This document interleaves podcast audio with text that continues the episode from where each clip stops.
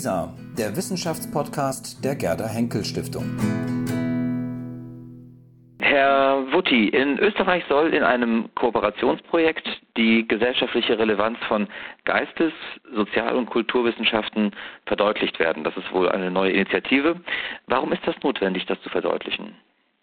Es ist vor allem deswegen notwendig, weil er an den österreichischen Unis, aber auch an vielen weiteren Unis, auch international, der Trend ganz einfach anhält, dass man die wissenschaftliche Leistung messen muss, das heißt quantifizieren muss, um ganz einfach gewissen Leistungsvereinbarungen zu entsprechen, um gewissermaßen darüber auch die Finanzen zu bekommen.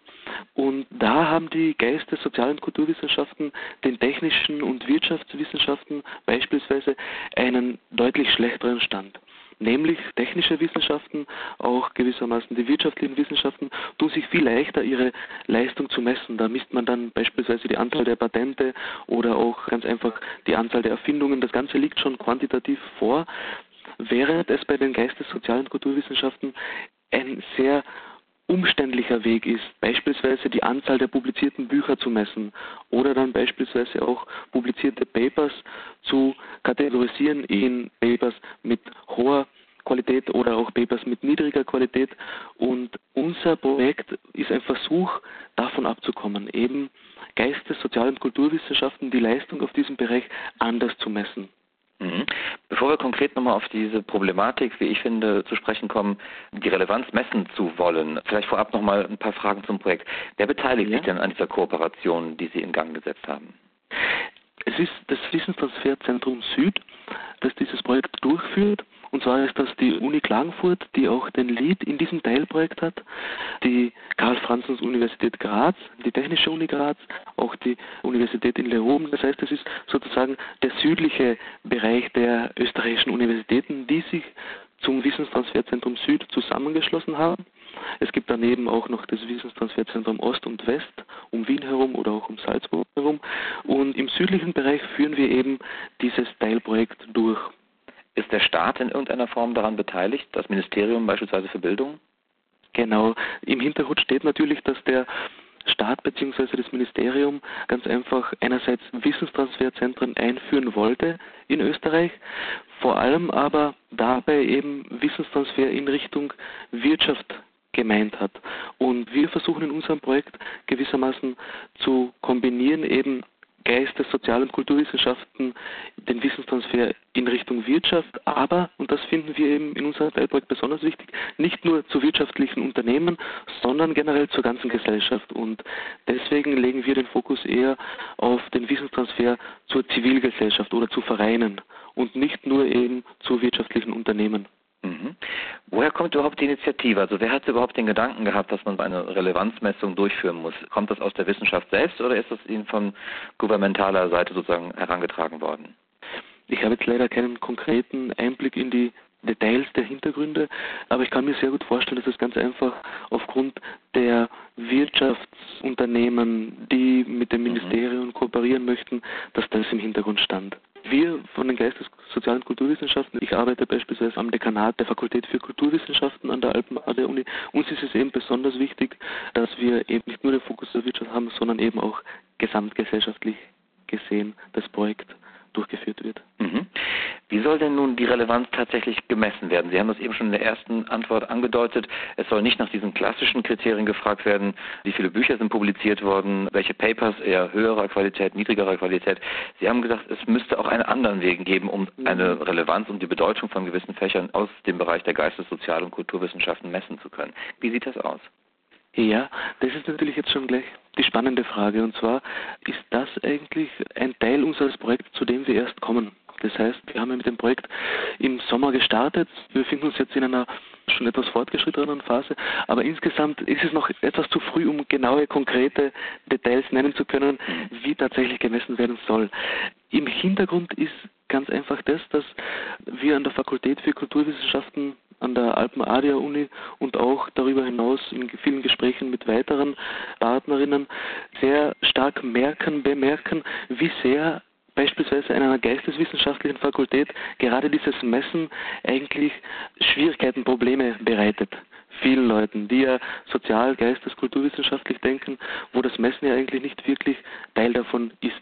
Und da kommt man tatsächlich in dieses Problem, einerseits die Leistungsvereinbarungen, die die Unis mit dem Ministerium abschließen, andererseits natürlich auch die einzelnen Institute, die gewissermaßen finanzielle Mittel bekommen von dem her, wie viel sie tatsächlich leisten, unter Anführungszeichen. Und die Leistung wird leider tatsächlich quantitativ gemessen in den meisten Fällen. Bisher war das auf jeden Fall der Fall. Jetzt haken wir hier ein und wollen gewissermaßen Vorschläge erarbeiten, wie man Sozial-, Geistes-, Kulturwissenschaft tatsächlich anders bewerten könnte. Das heißt, wie ich schon gesagt habe, nicht nur über die Bibliometrie hinaus, also nicht nur bibliometrisch, auch nicht nur an dem beispielsweise, wie viele hochgerankte Papers publiziert wurden, sondern eben auch an dem gesellschaftlichen Wert der Wissenschaften gewissermaßen. Jetzt ist ein Teil unseres Projekts natürlich der, dass wir innerhalb unserer Fakultät und auch mit den Partneruniversitäten erst einmal zu einer Definition kommen. Was ist Wissenstransfer in den Geistes-, Sozialen Kulturwissenschaften. Es gibt da natürlich bereits Beispiele in anderen Ländern, aber ich glaube, das ist von Universität zu Universität nochmal verschieden. Das heißt, ich arbeite jetzt zum Beispiel daran, herauszufinden, und das ist Teil meiner Forschung jetzt, was unsere Uni, unsere Fakultät für Kulturwissenschaften unter Wissenstransfer versteht. Und das Spannende ist eben für mich ganz klar eine Psychologie Institut für Psychologie, das bei uns an der Universität auch noch sehr geisteswissenschaftlich angehaucht ist, versteht darunter natürlich etwas anderes als das Institut für Slavistik oder auch die Anglistik etwas anderes als die Medien- und Kommunikationswissenschaften, die auch bei uns an der Fakultät beheimatet sind. Und hier finden wir eine fakultäre Definition diese Definition gilt es dann gewissermaßen mit den Projektpartnern, mit den anderen Unis zu vergleichen, um gewissermaßen da erste Indikatoren zu finden, wo kommen wir zusammen, wo gibt es deutliche Abstriche. Und von diesem ist es dann noch ein Schritt eben zu eindeutigen Vorschlägen, die es im Laufe dieses Jahres geben soll, zu eindeutigen Vorschlägen, wie diese GSK-Wissenschaften, wie wir sie nennen, tatsächlich bewertet werden könnten, anders als es bisher der Fall war. Mhm. Sie sagen gerade, ein Kriterium ist, was gesellschaftlich wichtig oder von Bedeutung ist. Was mhm. ist denn das? Haben Sie das auch versucht, in irgendeiner Form zu definieren, ja. was gesellschaftliche Relevanz ausmacht? Mhm. Es passiert schon sehr viel in der Richtung. Vielen Wissenschaftler, Wissenschaftlerinnen ist es aber noch gar nicht bewusst.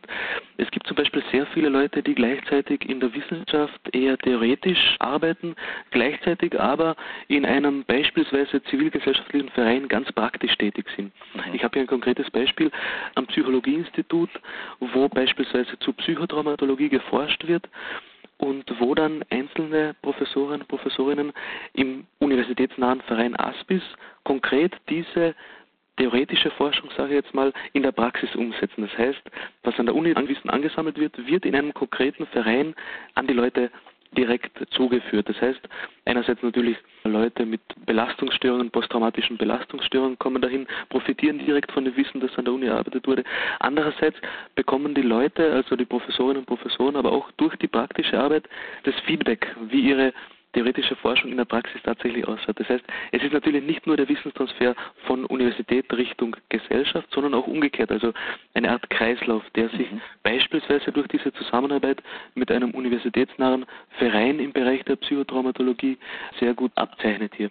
Ein mhm. anderes Beispiel ist oder wäre ein Projekt, das gerade in unserem Bundesland Kärnten durchgeführt wurde, auch ein Universitätsprojekt, das sich mit der Frage beschäftigt hat, warum in unserem südlichen Bundesland Kärnten so viele junge Menschen abwandern, eben in die größeren Zentren Wien, Graz. Jährlich verlassen sehr viele junge Menschen unser Bundesland.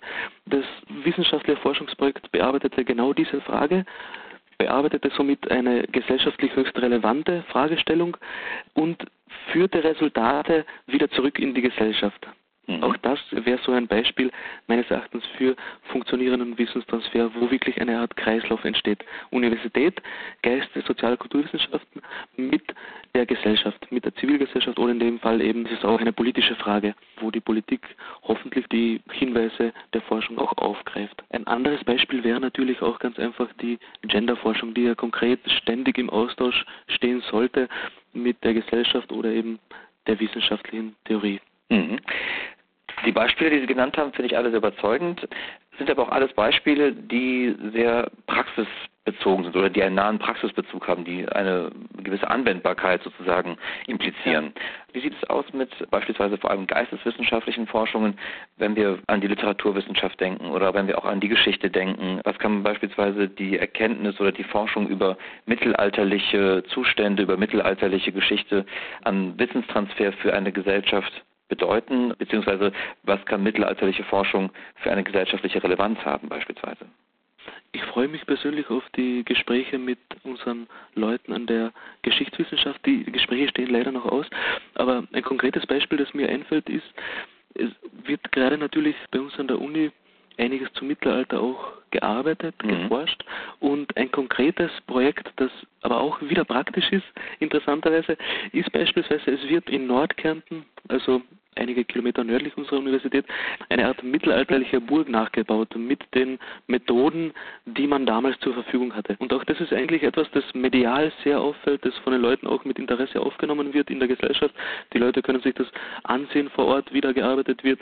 Ist aber natürlich wieder praktisch. Ich glaube, Sie meinten eher eine theoretische. Nee, ist ein gutes Beispiel, dass man aus der Forschung über das Mittelalter solche praxisbezogenen, anwendungsnahen Ergebnisse ermitteln kann, die man auch vermitteln ja. kann. Aber wie ist es denn mit, es gibt ja eine Reihe von von Forschung, wo sich der Anwendungsbezug nicht sofort erschließt, der eben, wie Sie gerade schon sagen, sehr theoretisch möglicherweise sein kann. Besteht da nicht die Gefahr, dass es so eine Art Klassifizierung gibt von relevanter Wissenschaft und eher weniger relevanter Wissenschaft, dass vielleicht diejenige, die keinen besonderen Anwendungsbezug mehr hat, die nicht nur la pour la ist, dass sie an Bedeutung verliert? Ja, ich sehe die Gefahr durchaus, aber ich glaube, dass wir aktuell schon ganz real mit dieser Gefahr zu tun haben. Leider ist es aktuell der Fall, dass eben vor allem zählt Science to Science, das heißt Wissenschaft, die für Wissenschaft geschrieben wird.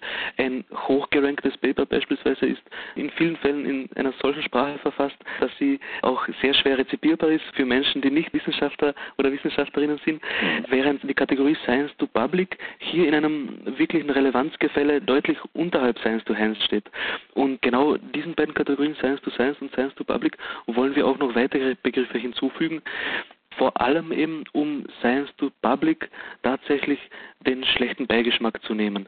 Ich glaube, es ist wichtig eben, dass vor allem die Geistes-, Sozial- und Kulturwissenschaften an Bedeutung gerade in der Richtung bekommen, wie viel sie tatsächlich an gesellschaftlich Bedeutendem leisten. Das heißt, dass es keine Wissenschaft ist, die in einem Elfenbeinturm passiert, sondern tatsächlich Wissenschaft ist, die bedeutende Fragestellungen aufgreift aus der Gesellschaft, aus der Zivilgesellschaft, aus der Region auch.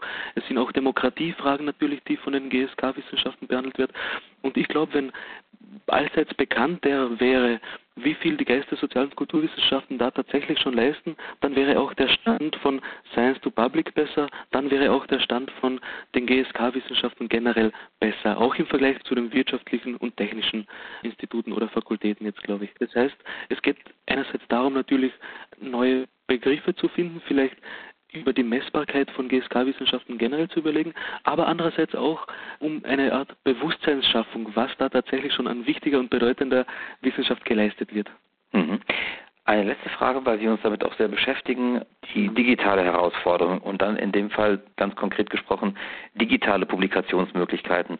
Also spielen neue, moderne Möglichkeiten, Wissen zu transportieren, sei es über Blogs, sei es über Online-Plattformen, Spielt das in Ihrer Studie nach der Relevanz von GSK-Wissenschaften eine Rolle, dass Sie auch daran denken, diese neuen Formen der Publikation oder auch der Verbreitung, der Vermittlung von Wissen mit zu berücksichtigen?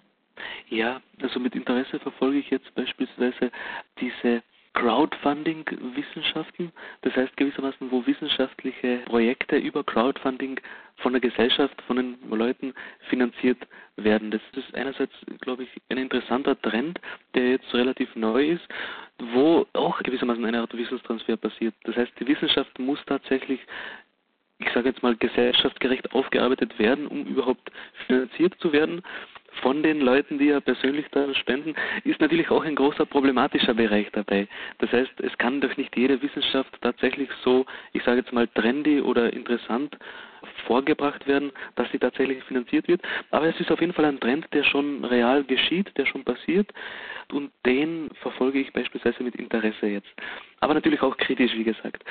Andererseits arbeiten wir eng mit der Stelle für Open Access zusammen an unserer Uni und auch mit den Partneruniversitäten, wo es ja darum geht, dass durch Open Access vor allem auch eine Art, ja, ich sage jetzt mal, das Wissen wieder zugänglicher werden soll für die Öffentlichkeit. Auch diese Open Access Versuche jetzt Open Access mehr zu forcieren, da geschieht Kooperation mit unserem mhm. Projekt.